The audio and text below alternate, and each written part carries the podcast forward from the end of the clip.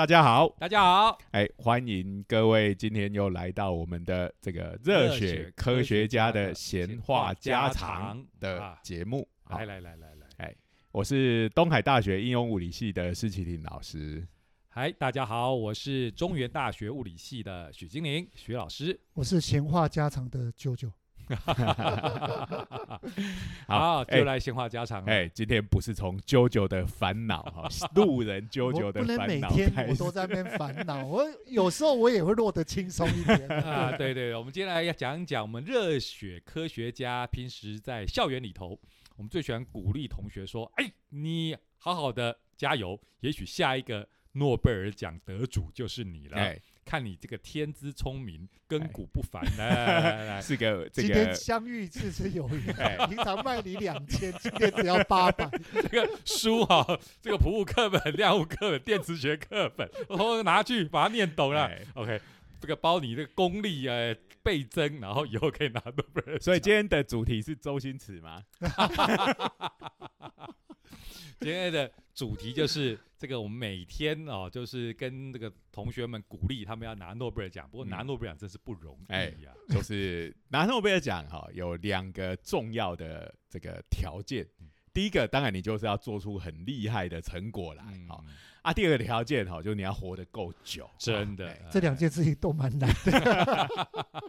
哎，因为这个诺贝尔奖作为全世界最权威性的一个奖项，哈。他奖可是不能随便乱颁的啊！万一今年把奖颁出去，然后明年就发现，哎，那个他做的那个事情是错的，那不是就很尴尬了吗？对呀，对呀。所以讲到这个，我就想到这个二零二零年的诺贝尔奖，我颁给了 Penrose。那其实呢，这个如果大家看看得奖的理由，就是因为这个 Penrose 啊，看还有其他两位科学家，对不起，其他名字，哦，我们这边省略啊，就是。呃，这个就是因为他们在黑洞哦上面的研究啊，有做了很大的贡献。可是讲到这个，大家都觉得最大的遗珠，就是因为当年 Penrose 其实是跟霍金一起对于黑洞的研究做出重大贡献。那霍金作为世界上最有名的科学家之一，那我们都知道他已经不在了，他在二零一八年就过世了，所以就很可惜啊。他要是啊再多活两年，今年他应该理论上也应该是得奖人之一。这是太遗憾了。不过要讲霍金，说实在，以他的样貌，就是他以他的身体状况，能够活这么久，已经很厉害。所以很多人讲说，其实他也不需要诺贝尔奖这个光环。那他会不会是因为他就是想得诺贝尔奖，所以也让他继续的支撑下去，活这么久？这个因为人也不在了，我们不得而知哈。不过这个霍金其实呃，他不只是在物理上有很多的贡献哈，其实他在这个大众。的传播里头也是知名度算是对啊，你看看哦，诺贝尔奖不颁给他，金像奖倒是颁给他，奥斯卡颁给他了。哎，他奥斯卡他得了什么？对他得了最佳男主角奖啊！这个这个很厉害，饰演他的男主角 A. D. Redman。竟然就演他的自传电影《爱的万物论》，哎，就拿了奥斯卡最佳男主角。哦，不是霍金自己，我还以为是霍金自己拿了奥斯卡奖。哎哎，演他的生平，那跟他自己得奖有什么 两样？对啦对啦，那是我的替身。对啊，替身使者。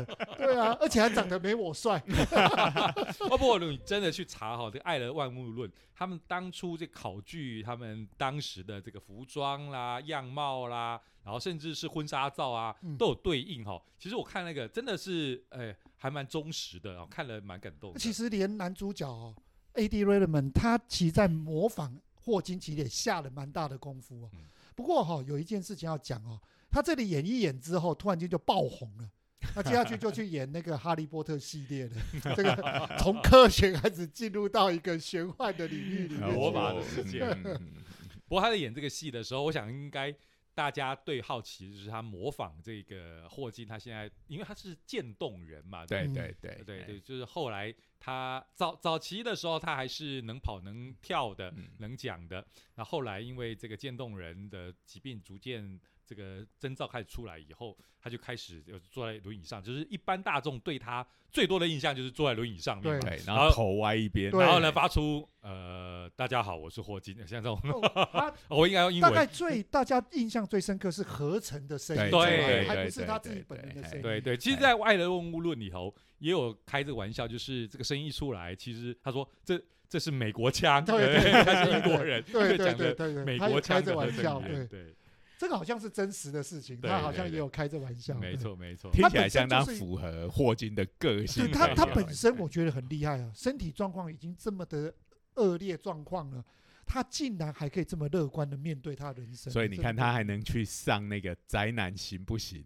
对。的那个啊那个影集，他也有上 Star Trek，对。就跟牛顿啊、爱因斯坦啊打桥牌啊，哎。你可以想象，哎，这个这个他的地位跟这两位名人打桥牌是理所当然的啊。他大概也是现今科学家当中哦，物理学家当中，让物理跟一般的人民众最接近。其实他对于科学传播这一件事情，他着力蛮深的。是好对呀，那呃，所以也因为这样子哦，很多他没讲过的话都会被塞到他 他嘴里一样然啊。后因为他又很喜，又经常讲一些，比如说关于人类的未来呀、或者是外星人、嗯外星人，对世界末日这样的事情，他有一些他的看法，嗯是但是很容易就会哎。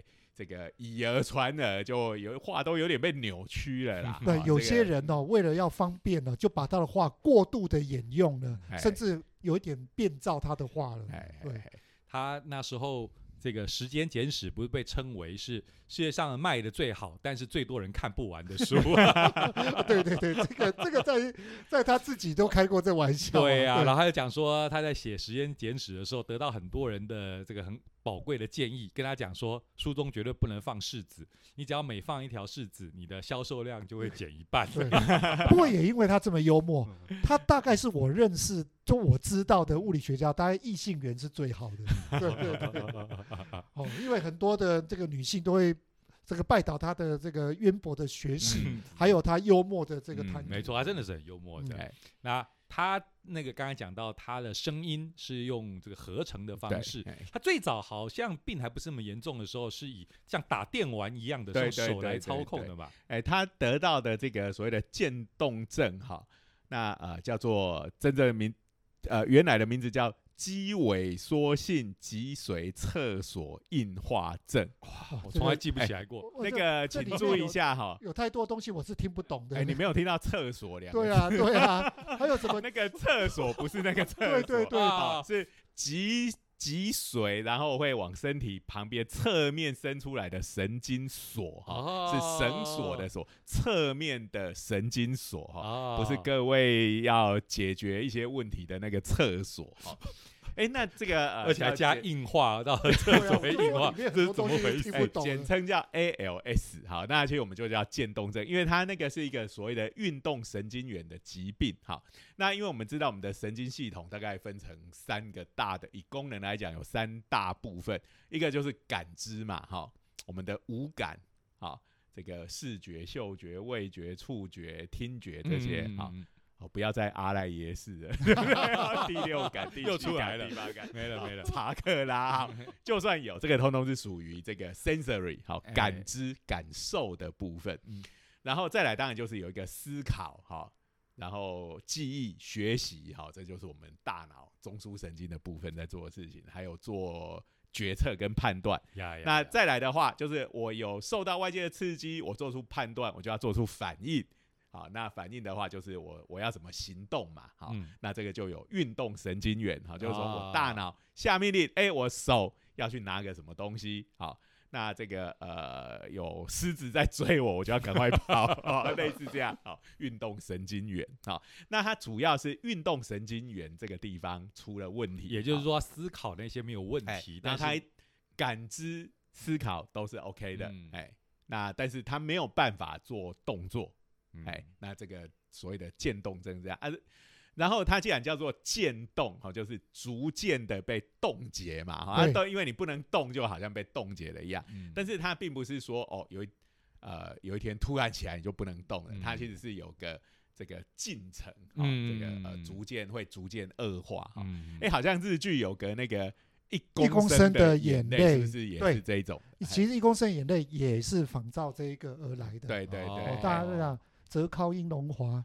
哦，就靠了这一部片子，就突然就变了。是泽康哦，可哎后来对。后来哎，后来负面。他有另外的渐冻了，这个吸毒过多了，就对对对，哇，这个渐冻是整个被演艺圈给对冻对对对，起来了。被演艺圈给我动了这还蛮可惜的蛮可惜的初刚出道，我当当初出道的时候，那时候那个清纯的模样，然后哎演的那种奋发向上、努力不哎懈，其实感动了是蛮多的。属于那种是红的很快很快的的他一那一种哎，夕之能就是红太嗯快红太快了。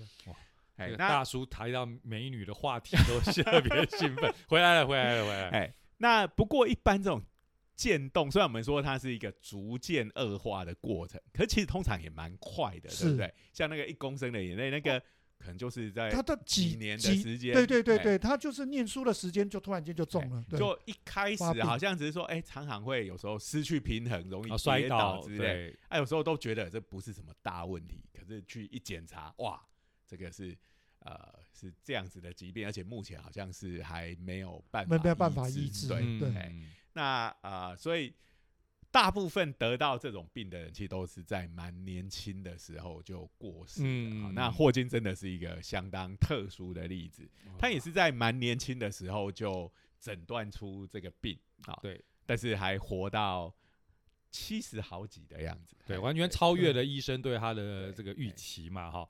那会不会是病症有点不太？一公升的眼泪，它是小脑萎缩症，嗯，他就是因为小脑萎缩导致他呃全身的运动机能开始无法做一个协调的平。对。不过这个好，有时候脑。我们现在对于这个脑的疾病，很多都是还很不了解说到底它是不是同一个，我们真的是不知道。嗯哎、这个突然间让我想到有一部日剧啊，它叫做《顶尖手术刀》。哎它其实它顶尖手术刀是做什么呢？专门在开脑的。啊他认为所有的外科手术最厉害就是我，专门在开 脑神经的，所以他们叫做 Top Knife，这个嗯最顶尖的刀。然后它里面就那个日剧的一开始就在讲，他说呢，人类一直往太空、往海洋，事实上人体自己本身就有一个最浩瀚未知的 宇宙，小宇宙，对对，小宇宙就在脑袋里面。哎、事实上，这个呃，美国它之前前几年推出一个这个脑计划，哈，叫做 Brain Initiative。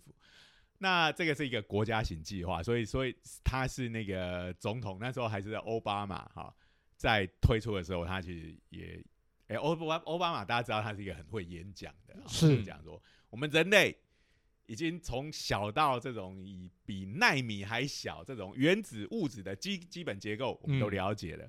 我们整个宇宙是怎么运作的，怎么形成的，我们也大概就了解了。嗯我们现在唯一不了解的，就是在我们两个耳朵中间这个 的大约这个一两公斤重的这个器官。嗯好，所以这个有时候脑科学，我们说这个是人类科学最后的一个难题。哈，嗯，其实也不为过。是真的对，然后有趣的就是，我们了解整个宇宙的运作，就是用我们这个脑 来了解就我们就脑无法了解自己啊。哎，不过这个脑科学真的是现在一个非常尖端的一个呃，也非常困难的一个问题。对呀而且延伸到就是我们的意识这件事情，对意识这件事情怎么在我们脑中是怎么样子出来的，这件事情都还没有完全解决、啊。对啊，到底脑跟我们看的《攻壳机动队》Ghost in 到底是不是那个 Ghost？我们现在都还搞不清楚我们慢慢来，慢慢来哈。光是霍金他的这个医医疗以及他面对的难题，我们想要解决的，这个都可以给我们一些好启示。那像这样渐冻人呢，跟跟另外一种，比如说我们讲植物人，他们就很嗯不一样嘛。嗯植物人他可能是大脑受损，啊，嗯所以他受到刺激，他可能他是会有反射动作的嗯，啊，所以这个 sensory 那一部分可能是没有问题的。好，那但是他的他是损坏的是大脑的部分。好，那所以以霍金这样来讲，哈，他得到这样的病，但是他是一个非常聪明的科学家，他的大脑的运作还是正常的，嗯对不对？对，但是你再怎么厉害，好，你想的再多，好，有再多的发现，你没有办法讲给别人听，没有办法把它写出来，这不白搭吗？所有的嗯东西都被这个禁锢在他的脑袋里面，那就跟没有一样，嗯。因为除了他以外就没有人知道，嗯。好，所以当初呃，就是很多的这个科学家有时候也觉得说啊，霍金这样子，他竟然还能思考，我们应该要帮助他能够维持他跟外界沟通的能力。对对对，所以当初一开始就是 Intel 哈，我们嗯。当然就知道 Intel 是最大的这个这这个电脑的公司嘛，嗯。他就帮他呃做了一个就是这个呃语音辅辅助他跟别人沟通的工具，所以还会是这这个美国的腔调嘛？对没有，因为他记得他在电影里面也有在演这一段嘛？哎对。好好，英哎，这个东西叫做呃 speech generative device，、啊、就是嗯语音产生装置。嗯。好、那但是语音产生装置当然是不成问题嘛，就是合成语音就好了。这个差不多是一九八零年左右的事情嘛，刚好那时候的电脑的装置要合成语音，这个东西已经那时候这个相关的技术也开始成熟了。那时候刚好算是蛮热门的一件事情嗯哦，就是从电脑里面去合成一种哎声音出来。就是我们那时候看那个电电子子世界 争霸战的时候，那时候还有一部电影叫做这个这个这个叫这个什么电脑情人梦那个，哎哎，神通勤那的神通情人人梦，对对。咖啡泼到咖啡泼到泼，而且泼到键盘，对啊，泼到键盘而已啊，电脑电脑突然就活过过来了，哎而且整整部片都在讲音乐这一件事。对对对对，哎。那所以合成语音没有问题，但是问题是输入的部分，哈、嗯。必须由霍金来告诉这部电脑要讲什么吧，嗯。啊，最最主要是我们要知道霍金的脑袋里在想什么，嗯。啊，所以要霍金去告诉告诉他。那但是霍金那时候已经是呃渐冻的状态嘛，不过还好，就是刚开始早期的时候还没那么严重，手指头还稍微可以动。所以我刚才讲就是用打电动的方式嘛，就是手是用一个握一个操纵感，操哎，纵看起来看起念来蛮像摇杆的，对蛮像我们玩什么这个 PS 啊、Xbox 对对 那对种东西。不晓得那时候十字钮发明了没有？啊？应该差不多了。有哦，差不多任天堂任天红白机，对。对对我们大学的时候红白机已经出来了，差不多那个时候，嗯。这种呃用人的手指来操控东西的那个界面，差不多哎那开始所。以它那个其实是一个键盘，是让它打字用的。嗯那只是说，因为它这个手只能做小幅度的动作，不会像我们现在电脑的键盘上面一个一个键嗯哦，它其实跟反而跟现在手机的输输入入会比较像，嗯它会在上面滑来滑去之类的，用一些手势来选它要打进去的字母嗯，这样子。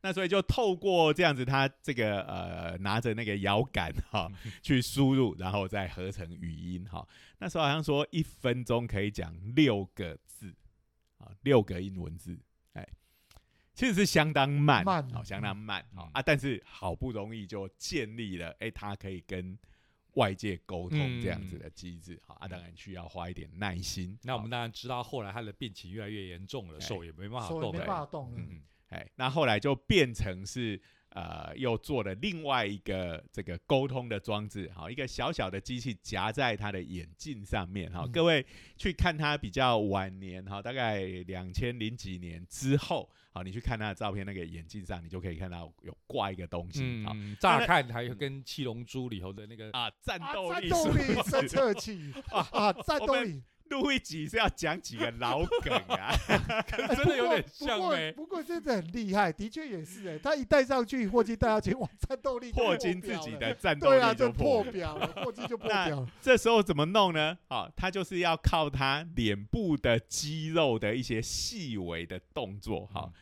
那就是好，好像我们如果一般人就好像你脸部在抽搐一样，然后就是呃你的脸部的肌肉的一些小的动作嗯来控制那输入。诶哎现你你知道我们现在有所谓的消费者行为的研究，它事实上也是靠这个，嗯它就是用那个摄影机直接拍这个人，然后根据你脸部肌肉、眼球的变化，嗯它就开始侦测说他对哪一件商品是感对兴趣的。这个现在其实在，在我们今天要来讲的就是人跟机器怎么沟通这件事情。嗯好，那呃，就有你讲的是另外一个，它等于是用影像来对对，影像来判断。那有有一些就是，或者是说用你眼珠它去捕捉你眼球的运动，你的眼球在看哪个位置？这个哎。这个这个这方面的研究也有很多很多有趣的哈哎，比如在追男生在看呃，如果他是异性恋者在哎。看这个异性的时候，眼睛眼光主要会集中在哪里？他嘴巴讲说哦，我看女生都是从呃眼睛开始看，对对对对，可是他明明他那个 眼球追踪就不是这样，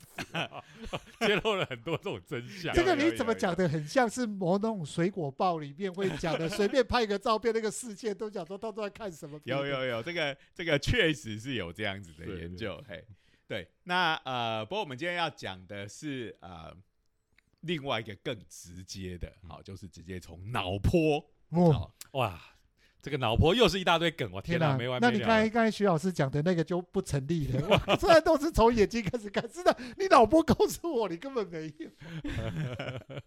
好这个如果说我们直接去读，像万一像比如说霍金，他那时候是脸部还可以动，那如果他连脸部的肌肉也动不了了，那怎么办？嗯对啊这个倒但是他的脑部还在活动啊啊，所以就是如果能够直接从脑部的活动读出，哎、他现在到底在想什么我？天哪，这这已经变读心术了读心。术对啊，了对啊对啊。不然就是脑波控制，这个在钢弹里头也很常见嘛，哦对不对？Psycho Muse，这个又让我想到一部老感电影感。应炮，这个徐老师要讲，这个施老师又要讲我老梗了。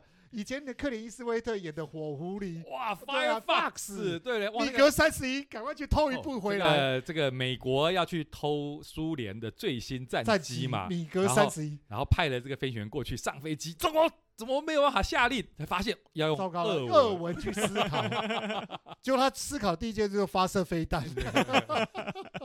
哇比赛路，所以这个脑机界面不得了哎哈，这个对脑袋想什么？然后呢，对刚才讲到到底是不是要用俄文思考？其实这个也是好问题，这是就是我们好问题啊我！们人到底对，思考是用什么东西啊？对，哦是不是跟语言有结合的？所以哈，我们说你直接要把读到的脑波，我们当然现在有很多测量脑波或脑部活动的方法，现在的确是有的。嗯，那我们说把你量到的脑部活动直接转成语言，这是可能的吗？好，大部分的电影都是这样演嘛，对直接就读心术。对好，你不讲话，哎，我就可以感知到你其实是在讲什么。其实哦，真的是好问题哦。平时的思考到底是用哪一种语言哈？比如我到乡下去，回到了鹿港老家，我的思考里头应该混了不少台语嘛，对不对哈？然后去美国的时候，我的思考应该混了不少英语嘛哈。所以我到底用什么语言在思考你？你还讲的是到某种环境，事实上我们在现处的环境当中，中英文、台语夹杂就很多了。对呀、像我们阿宅还日文都来了，而且我跟你讲，更夸张的是，我们还有日文的中译，嗯，哎，对，那个更麻烦了。事实上，你说日文嘛，它也不像日文，嗯，是一个中译的，对，让这这这个这个思考逻辑又更复杂啊，因为我们有共同的汉字，嗯。然后念法跟然后或者是可能意思根本就就不一一样啊。对，所以其实因为语言本身就是一个很复杂的东西，脑波也是一个很复杂的东西。这个虽然我们现在有很多，比如说这个大数据的处理也好，人工智慧好，已经有很多的这个呃新的技术，嗯可是好像要直接这样子做，其实还是挺困难的啊、嗯嗯所以这个呃呃，再说刚讲嘛，语言有非常多种，对不对对？好，那呃，你要怎么？我们做人工训练智慧，就是要先去训练这个电脑。啊，你连怎么准备这个训练资料集，好像光想就觉得很难。对哎没错，对对对，嘿，所以呢，呃，我们在这个二零一九年的时候哎，看到一个这个新的研究，哎哎、他想到一个蛮聪明的方法，可以绕过这个复杂度，好，把这个复杂度降低。好。嗯，他就是说，我不直接把这个大脑的活动翻译成语言，嗯好。我先去看，哎、这个我就让这个呃接受试验的人让他讲话。嗯。好。那讲话是我们讲话就是我们有几个发声器官嘛，哈，就我们的嘴巴从喉咙开始声带，好，然后我们的嘴唇是怎么动的，舌头是怎么动的，上下颚，好，那个之间的位置如何随着你讲话的时候而改变。嗯那这个其实就是我我的发声器官就这几个嘛，嗯，然后运动的方向就前后左右上下、啊，嗯对不对？对好，所以相对来讲比较单纯。好，嗯所以我有没有办法从一个脑部的活动，然后预测发生器官的活动，嗯，然后接下来我就从这个发生器官的活动方式去模拟它到底发出什么样的声音。嗯，哎、这个就简比较简单了。好，我来试着的来解读一下，看施老师讲的很复杂的东西。也就是说，我们如果要直接去读脑波，看它脑波对应的语言文字是什么，其实这个是难度很高的，对对对，因为语言文字本身就很复杂。对，那如果我能够去侦测脑波。针对于这些发生系统里面互动的关系，可能它的难度就会比较简单。对，再由发生系统里面造成的结果，再去反推它的语言可能要表达是什么。对对，用这一套系统的。对，哎，这样的确是比较简单多了。对对对对，这个就是说，在两个很复杂的东西中间插入一个。相对比较简单的来作为一个这个过渡的桥梁，是该是这样。等于这个翻译的器具就比较简单一点。所以就是不管它的这个语义，它只管住。我们脑波对应到的这个喉咙的这个发出的声音啊，它最后输出的就是一连串的声音。声音，那它到底那个声音的意思是什么？就由听的人来判读。搞不好未来还可以用人工智慧去帮你选。对对对，那那又是另另外一件事情。那个如果重点是你发出来的声音如果够准的话，那你就把它输入。就好像现在的语音输入一样的嘛，Siri 这一些的都是那那那部分，反而现在已经还蛮成熟。对，好，所以首先就要让这个假的发声器官合成出来的声音合成的准，这是第一步。其实只要想一下，这个东西对霍金会有很大的帮助，其实就是个 idea 嘛。他本来有发出声音的能力，那现在因为运动神经元失效了，所以他没办法发出声音。可是呢，他有这个经验，所以呢，你只要事先知道他的脑波是要驱动这些人体的器官想要发出怎么样的声音，来帮他把这个声音发出来，就是这边可以做到的事情了嘛？对，技术想。可是说是这么说啦，但是还是有时候人不见得愿意这样子哈，因为我们比如说霍金他在思考一些物理物理问题，有一些想法，我们当然希望直接这样读出来。可是大家想一下，自己平常大脑里面思考，其实是乱七八糟东西搞在一起。有时候不想让人家知道的事情就被读出来了。比如说，我今天啊，假如我是霍金，好，然后啾啾坐在我前面，好，然后就说：“哎，来，啾啾，来，我要跟你讲我最近思考的什么问题。”好，但是我心里其实非常讨厌啾啾这个人，我就想，靠。这个家伙又跑来，真是烦死了。对啊，而且我讲这么 这么高深的东西，他一定听不懂。听不懂啊，他只是一个来讲闲话的路人而已。那这两个东西其实一般是会混杂在我们思绪里面的。然后两个就会想，然后我刚才讲的这样东西，他可能听不懂，我应该怎么样给？然后就会又突然他是，哎，这个已经快中午了哈，而且中午要吃什么？哎，突然有点尿急，怎么样？哎，就通通都被翻译出来了，这不挺尴尬的？所以我就刚才讲到，这个是代替发声的嘛，对，就是霍金想要发出来的声音，那边的脑波其实就是这边转译的最主要的目的嘛。你是要发出声音的那个对应到的脑信号，其实应该是这边的目的。所以有可能我们的脑部的活动，好。我心里想的事情，还有分成一种，我要把它讲讲出来，或者不讲出来。对啊，其实就这个研究来看，有可能是这个样子。好，那我们继续往下看，大家来来来再做。这个脑波倒是一个很有趣的哈。我们最近连一些玩具都有做成，就是说看用脑波控制什么什么猫耳朵，猫耳朵转来转去的嘛，对对对，这还会抖动嘞。对对对对对对，那种玩具的话，就是套在头上就好了哈。甚至有一些呃玩具，市面上已经有了。带着脑波可以控制车子前进后退。对对，你要讲到这个脑波控制，当然要讲到我们这个中华民国政府，其实就有一个超厉害的 这个会控制脑波的，好，就是我们的唐凤，对不对？我是什么？怎么？他随随时会去征服你的脑波哈，所以大家要预防这个，就要用。这个拿一个铝锅盖在你的头上，对不对？好，好好好，这个这个是网络梗，真的是前阵子很流行的，对对对对。好，那呃，所以基本上这个研究，哎，我觉得他想到一个蛮聪明的方法啊，然后避开比较复杂的部分，然后又可能可以达到这个呃我们想要做的。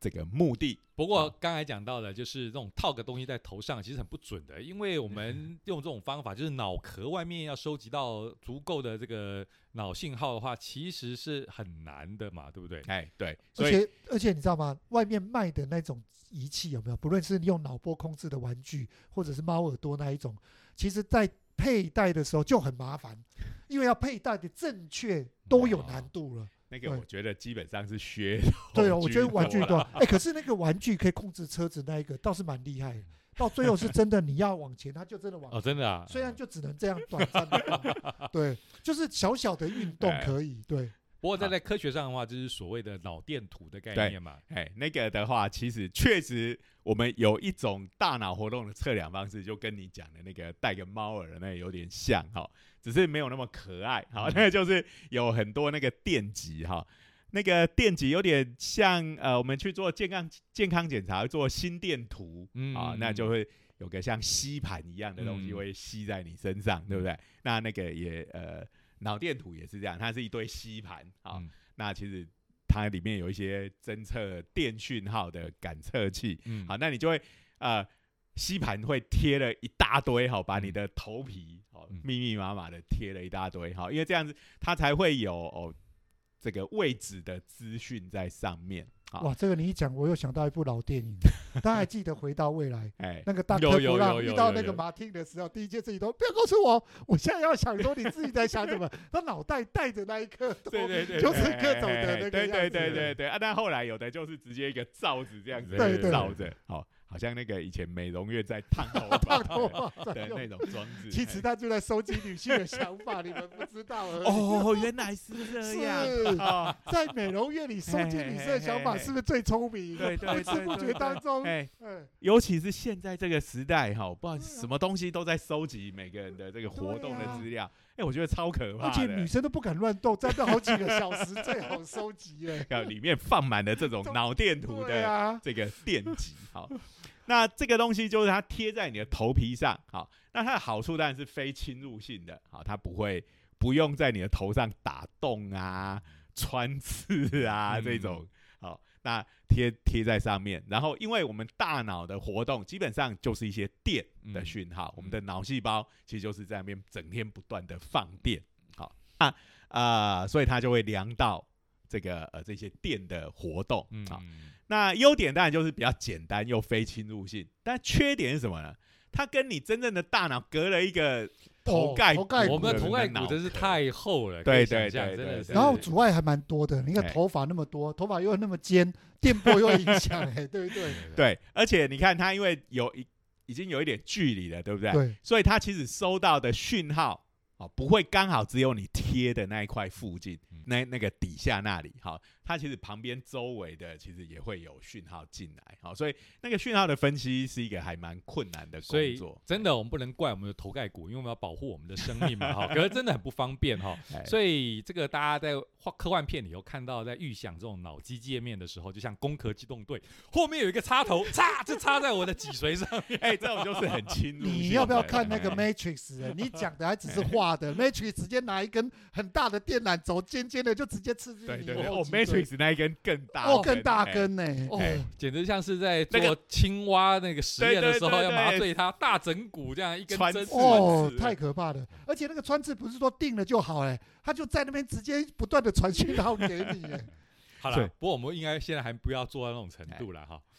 好，那呃，再来一个会比刚刚那个比较准确一点的，好，这个就要开始侵入性了，这没办法，因为我们头头盖骨可是不是插在脑上面，哎。还没有到那种程对度嘛。对对哦，嘿，那个就是把你的脑壳打开一块，好，让你的大脑的表面露出来，好，嗯。然后它有一个这个电极的阵列，好，嗯。它做的薄薄的一片，好，嗯。然后上面有其实是有很多个电极在上面，嗯嗯，然后把它放到你的这个大脑的那个皮质的表面上面，好，然后再把这个头盖骨盖回去，这感觉就不一样哈，它只是拿个电极盖在你的脑上面，脑本体上面哈，哎因为是皮质嘛，没有不用就绕过那个头盖骨了，因为已经开脑了嘛。可是至少没有插进去，没有插进去，你感觉上比较哇好一点点啦。对对对对，虽然脑是不会感觉痛的，这样这样这样的实验或者这样的的医疗行为是被允许的吗？这个就是你如果说来。通常我们做这种医学方面的实验，要招募志愿者。我一定跑，一定不给他做要是我，玩笑啊我只觉得开脑哎，开玩笑。对啊，呃，这个就算你给很多钱，可能很多人也都不要。所以他们这个研究的受试者是本来就是有癫痫这种啊病、对啊，我就病听的时候就很像是癫痫早期的那治疗。癫痫的话，其实就是他的大脑的活动太过剧烈，好，同时不断的放所有的电，脑脑细胞一直放电，好，所以他呃这个有一个治疗的方式，就是植入这个电极，好，然后给他适当的刺激，把这些过度的放电把它抹消掉。啊嗯，其实说起来，跟那个有时候我们看那个这个像医龙这样子的这个外科哦，心脏外科是不是？心脏快停了，或或者他已经心脏在那边做这个乱战乱战的对时候，就是给他一个外面的电流电电下去，对电下。那就会把上面不规则的那种电讯号先全部扫烧掉，嗯。对，然后再心脏按摩，让它再从零开始再跳起来，嗯。有点这样子的从有点像 default 值要重开对对机 reset reboot reset，reboot，对。对，那呃，所以这些人哈，他们本来头里面就有这个电极，好，那嗯也一方面本来他这个除了呃给他做一些刺激之外，也可以收集当下的这个大脑的活动的讯号，所以就要嗯找这种现成头壳下面已经有这个电极的人。哦，啊啊，这个东西叫做 E 虚啊 ECOG，这个叫做颅内的脑电图。啊，好，已经开脑在放在这个头头颅为了治疗的过程当中嗯已经被开脑了，那再更比较可怕，当然就是直接插几根针那个电极进去。哎刚刚讲到，那因为你已经这个这个脑袋里头，它其实是不会感觉到痛觉的，可是感觉上就是觉得很恐怖。哎、最近不是就有一个他在一个小提琴家在做开脑的手术，可能有一些生病了还是怎么样，嗯然后就是他，呃，应该是他自己本人也要求的，哎、一边开脑一边拉小提琴，对，然后就可以看这个在做这个音乐演奏的嗯。时候、大脑活动的状态。那这个一般来讲就会插电极在哎，这个突然让我想到另外一件事情，《骇客任务》里面有一段，他是为了要医疗他，还用针灸去插那个脑袋，你 还记得吗？哎，那个这个这个跟他来讲也有点像他那个去插针针灸这个东西，其实插下去也是在刺激嘛，对，做一些事。有的有的针灸虽然它是中医哦，那个针灸也会给你通电，通电的，对对对。不过台湾不行，台湾的哎这个不能通电。那现在这个这个呃脑科学的研究，如果你是用实验动物的话，很多就插电电极啊。嗯，那呃那电极一根针就是测一个很小的脑区嘛，哈、嗯那所以如果我们要想要知道比较大范围的这个呃脑的活动，我就要插一个像人家插花的剑山一样，就是密密麻麻的，密密麻麻一堆针就会插插进去。好，现在很多做老鼠的实验是这样子，其实光看都觉得蛮恐怖的。的 好，那最后一种其实是也是非侵入性的，是也是现在很呃学学术界很常用的，就是用 MRI 好那个这个核磁共振。对你讲的是说我们大脑的量测方法也有这种方法哈，MRI。对对对对啊！不过这个我们细节就不讲那么嗯多了，我们用的是那个刚才讲的颅内的脑电图啊嗯，ECOG 嗯好。那呃，这个呃，总共有这个，毕竟即使是这样的病人，然后他又愿意参加的，其实也没那么多哈。所以他嗯这个这个实验，它里头只总共是五位这个接受这个测试。嗯，好，那他的做法是这样，好，就是哎、诶我现在已经呃大脑里面已经有这个呃可以测量颅内的脑电图了，然后接下来呢，就是在你的这个呃脸颊啊上上下嘴唇啊、下巴啊、舌头啊里头还要再装一堆电极。因为它要侦测你的发声器官的动作，嗯嗯好，然后所以你就开始这些装上去之后，你就开始讲话，嗯好，然后讲话，然后就是看讲话的时候，这个呃脑波脑波的运作情形是怎么样？对对好，然后当然就开始用一个这个神经网络，好，也就是人工智慧的方式，好，就是输入就是我的大脑的活动的状况，嗯。输出就是发生器官的动作，了解了。给它反复的训练，嗯。好，然后之后呢，呃，这个就是人工智慧标准的模式嘛。嗯。那之后就是再用一些，哎、我不给你答案，好，你训练好的神经网络，嗯。那呃，把这个呃大脑的讯号放进去，哎、看你出来的那个呃模拟的那个发生器官的动作对不对？嗯好，这是第一阶段的人工智慧的这个呃步骤。就是我刚才讲到了嘛，就是主要是还是跟声音之间要连上关系嘛，对对不对？因为他就练习讲，其实这个应该过程取样上面是很直接的，就请这些呃来实验的人，他就是讲话，然后同时就是记录他的脑脑电波，然后来就是完全用人工智慧你去。你不觉得这个很像海伦凯勒当初在学语言的时候？你还记得那个沙利文，那个苏利文老师，把他用手放在嘴巴里，有没有让他感觉到舌头？嘴现现在还有人知道海伦凯勒吗？应该还是有吧。有啦，有啦哎，他也是会被放进伟人伟人传传记嘞，真的是很厉害的你。要是说千面女郎，就可能有。到底千面女郎比较有名，还是海伦凯勒？海海伦凯勒啦，世界性的对啊，而且我跟你讲，海伦凯勒他至少在这里这个所谓的残而不废的成就，大概也不亚于这个这个霍金呢。这这很厉害，就我必须说，就是说你听不到，可是你一样可以讲话，这件事情是很厉害，因为你根本不知道你你发出来的声声音是什么感觉，，然后怎么样发音你也不知道。对对啊你居然可以就是只从你自己的这种口腔的动作啊，嗯然后跟你的语言连他上他，他也看不到哎、完全等于是一个一个一哎个非常太厉害了，太厉害了。残残障能够这样子都很厉嗯害。那他大概也是在靠这样学习嘴巴，因为苏立文那时候说，把他手放进嘴巴里，让他感觉到他口腔的肌肉的运作，嗯让他感觉到发声是怎么一回事。嗯嗯嗯，对，所以那个就是不用电脑的人工智慧训练，对，真的呃 也不是欸人工智慧啦，人类智慧。哎是人工没错啦。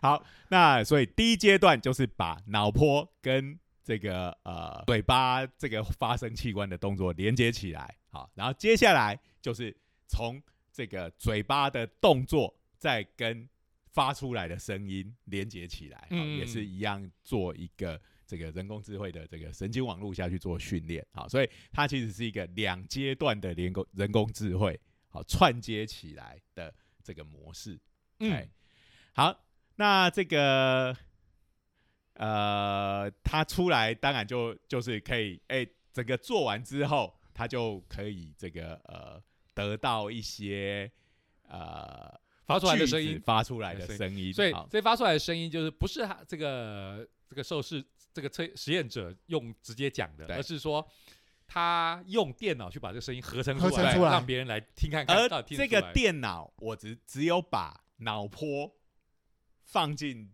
这个电脑这个人工智慧的城市里面，啊，嗯我放这个脑波的的这个呃 pattern 进去，然后它就会去模拟，最后把这个声音合成合成出来这样子。那其实这个就只剩下一个叫我们讲除错的部分了哎。这个有点像网络上不是告诉你说那个图片，我们常常不是哎在讲密码的时候，会讲说要测试你们是机器人，就判判别说底下有什么人行道、红绿灯，哎就把那图片那个其实，都在帮都在帮人工智慧。帮他训练的。对对对没错所以其实这个东西就是一直，如果一直这样子训练，就会越来越这。接下去搞不好就会有一段语音，是这个电脑合成的语音，然后告诉你说，请你听听看这句话是什么意思。好啊，那这个好，这个我电脑从脑波进来，然后我把它变成一段讲出来，合成像人讲话的声音。哈，那呃，这个到底讲出来，大家听得懂听不懂？好，你要是叫实验室的人去听，因为大家都已经很习惯这个了，我猜正确率会蛮高的。我说我听得懂啊，我听得懂啊而，且大家要就是你模拟出来的，大家大家要发论文，但都会往好的方向去解释哈，所以这个东西就会没有公信力。